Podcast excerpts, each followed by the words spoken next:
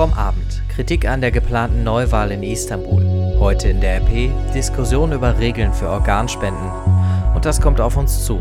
TV-Duell zur Europawahl. Es ist Dienstag, der 7. Mai 2019. Der Rheinische Post Aufwacher. Der Nachrichtenpodcast am Morgen. Mit Julian Trost. Schön, dass ihr mit uns aufwacht. Und ich muss oder besser darf heute zum Anfang gleich zweimal herzlichen Glückwunsch sagen. Einmal herzlichen Glückwunsch an ein frisch gebackenes Elternpaar. Ich fühle mich unglaublich. Ich bin so stolz auf meine Frau. Jeder Vater und alle Eltern sagen über ihr Kind, dass es wunderbar ist, aber so geht es auch mir. Ich schwebe wie auf Wolken. This little thing is, is, is absolutely to die for, so I'm just over the moon. Prinz Harry ist also im siebten Himmel nach der Geburt seines Sohnes gestern. Auf einen Namen haben sich Meghan und Harry gestern angeblich noch nicht geeinigt. Die Großeltern des kleinen Royal, Prinz Charles und Herzogin Camilla, sind ab heute übrigens auf Besuch in Deutschland. Und ich habe gesagt, zweimal herzlichen Glückwunsch. Das zweite Mal geht an den ersten FC Köln. Der ist nach einem 4 zu 0 Sieg gestern Abend endgültig sicher aufgestiegen und er wird die Saison in der zweiten Liga auch als deren Meister abschließen. Nächste Saison gibt es dann also zwölf rheinische Derbys in der Bundesliga, wenn ich richtig gerechnet habe. Gestern sind aber leider nicht nur schöne Sachen passiert. In der Türkei droht eine neue Krise, nachdem die Wahlkommission angekündigt hat, dass die Kommunalwahl in Istanbul wiederholt werden muss. Der neue Bürgermeister von der größten türkischen Oppositionspartei CHP ist eigentlich schon im Amt. Die Regierungspartei AKP von Präsident Erdogan hat aber nach der Wahl eine Flut von Beschwerden eingereicht. Christine Röhrs berichtet für die deutsche Presseagentur aus Istanbul. Christine, es sieht ein bisschen so aus, als würde neu gewählt, weil das Ergebnis nicht passt. Ja, der Eindruck drängt sich wohl vielen auf. Der Bürgermeister Ekrem Imamoglu, dem sein gerade gewonnenes Amt nun wieder abgenommen wird, sagt es so. Aber auch in Deutschland vermuten Politiker von den Grünen, FDP oder der Linken hinter der Entscheidung Druck von ganz oben. Für Präsident Erdogan, der auch Chef der unterlegenen Regierungspartei AKP ist, war die Niederlage in Istanbul ein harter Schlag. Dazu kommt die Art und Weise, wie die Entscheidung verkündet wurde, die die Wahlbehörde hat bis spät in den Abend nichts von sich hören lassen. Stattdessen hat ausgerechnet ein Kommissionsmitglied aus der Regierungspartei AKP für sie gesprochen. Danke, Christine. Gestern Abend fand außerdem eine neue Ausgabe unseres Ständehaustreffs in Düsseldorf statt. Zu Gast war diesmal Grünen-Chef Robert Habeck. Der wurde vom Chefredakteur der Rheinischen Post, Michael Brücke, interviewt und zwar anders als Robert Habeck das erwartet hatte. Ich wusste, Sie haben Bilder von mir, Jugendbilder oder Bilder aus dem Leben. Ich dachte, es wird so ein bisschen seichter, unterhaltener. War es aber nicht, sondern es war komplett konzentriert und hochpolitisch dadurch. Damit habe ich nicht gerechnet. Dadurch war es ein bisschen anstrengend.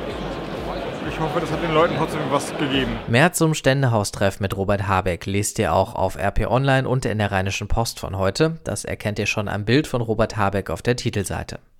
Darunter geht es aber um Organspenden, genauer gesagt darum, wie wir es hinbekommen, dass mehr Menschen Organspender werden. Tausende Menschen warten dringend auf ein Spenderorgan und Bundesgesundheitsminister Jens Spahn will eigentlich, dass wir in Zukunft widersprechen müssen, um nicht Organspender zu sein. Ein neuer Gesetzentwurf geht das Ganze behutsamer an und setzt auf die Beratung durch Hausärzte. Das Für und Wider dieser beiden Ansätze und wie es um die Organspende in Deutschland steht, das lest ihr heute auf Seite 1 und 2 der Rheinischen Post. Ein weiteres Thema, das uns seit Wochen beschäftigt, sind die Missbrauchsfälle von Lüchte und der Skandal um die Ermittlungen dazu. Die Grünen haben angekündigt, dass sie einen parlamentarischen Untersuchungsausschuss fordern werden.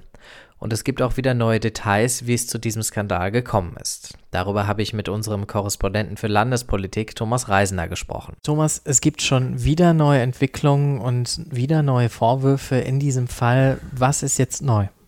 Nix, zunächst mal. Jedenfalls nicht wirklich neu keine neue Dimension. Wir haben ein kleines neues Mosaiksteinchen. Nach Recherchen von Westpol wusste Reul bereits Anfang Januar vom Ausmaß der Missstände in Lüchte und hat erst sehr spät darauf reagiert und die Verantwortung der örtlichen Polizei entzogen und dem offensichtlich professioneller arbeitenden Polizeipräsidium Bielefeld übertragen. Äh, Kenntnisstand bislang war aber, dass Reul schon Mitte Januar davon gewusst hat und es weiterhin zu spät übertragen hat an Bielefeld.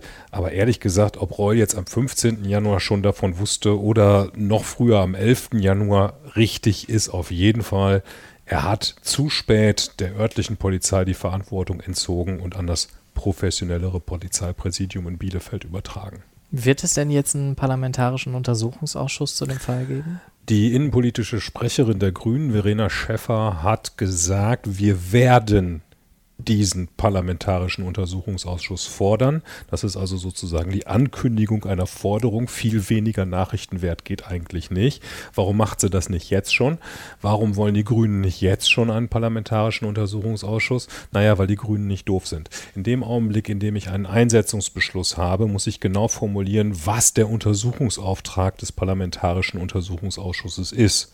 Und alles, was sich danach noch an Fragestellungen ergibt, ist dann nicht mehr in dem Untersuchungsausschuss zu erörtern. In diesem Fall Lüchte erleben wir es aber leider, dass ja alle paar Tage irgendwelche neuen Hiobsbotschaften uns erreichen. Alle paar Tage erfahren wir, oh, es war alles noch viel schlimmer, als wir bislang ohnehin schon dachten.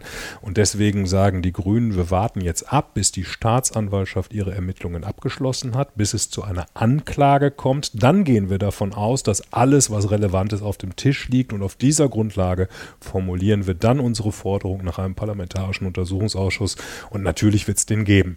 Die SPD hat sich offiziell noch nicht dazu verhalten, wird dem aber nicht nur nicht widersprechen, sondern sie wird sich dieser Forderung anschließen. Muss sie übrigens auch, wenn es zum parlamentarischen Untersuchungsausschuss kommen soll, reicht alleine der Wunsch der Grünen nicht, da brauchen sie die SPD schon. Fliegt Herbert Reul dieser Fall um die Ohren? Naja, er ist ihm ja schon massiv um die Ohren geflogen. Er ist in der Defensive, was äh, die Aufklärungsarbeit betrifft. Herr Reul und seine Anhänger sagen immer, naja gut, wir sind halt an der Spitze der Aufklärung, was übrigens stimmt. Er macht alles transparent, sobald er es in den Fingern hat. Er gibt sich wirklich äh, Mühe und, und äh, nicht nur da ähm, gute Leute hinzuschicken, die das alles aufklären, sondern er gibt sich auch Mühe, da transparent die Öffentlichkeit so weit als möglich zu informieren. Äh, und äh, seine Anhänger und er selbst sagen, gerade weil wir selber an der Spitze der Aufklärung stehen und entstehen auch ständig neue schlechte Nachrichten. Aber wir sind nicht die Verursacher der Nachrichten, sondern wir decken sie nur auf. Das ist seine Position. Die Opposition und seine Kritiker sagen, nun gut, aber da ist jetzt so viel schiefgelaufen, auch in den Reihen der Polizei, und du bist nun mal der Chef der 43.000 Polizisten, die es in Nordrhein-Westfalen gibt, kannst nicht so tun, als hättest du da gar nichts mit zu tun. Ein Teil der Verantwortung lastet schon auch auf dir. Danke an Thomas. An diesem Dienstag heute ist viel Besuch in Berlin. Erst kommt der US-amerikanische Außenminister Mike Pompeo und spricht mit Bundeskanzlerin Angela Merkel unter anderem über die Lage in Venezuela, Syrien und der Ukraine. Später kommt dann der international anerkannte libysche Ministerpräsident Faiz al-Sarraj nach Berlin. In Libyen konkurrieren zwei Regierungen miteinander und kämpfen auch mit Waffen um die Macht. Und zwischendurch treffen Prinz Charles und Herzogin Camilla die Kanzlerin und den Bundespräsidenten und spazieren durch das Brandenburger Tor. Und in der ARD gibt es heute Abend ein TV-Duell. Der konservative Manfred Weber und der Sozialdemokrat Franz Timmermans wollen beide zum neuen Chef der EU-Kommission gewählt werden. Die Wahlarena zur Europawahl läuft heute Abend um 20.15 Uhr im ersten. Das war der Aufwacher für Dienstag. Ich bin Julian Trost, sag danke fürs Zuhören, empfehlt uns gerne weiter und bewertet uns bei iTunes, Spotify oder in der Podcast-App eures Vertrauens. Und wenn ihr uns was mitteilen oder fragen möchtet, schreibt uns gerne eine Mail an aufwacher.rp-online.de. Bis dann. Mehr bei uns im Netz www.rp-online.de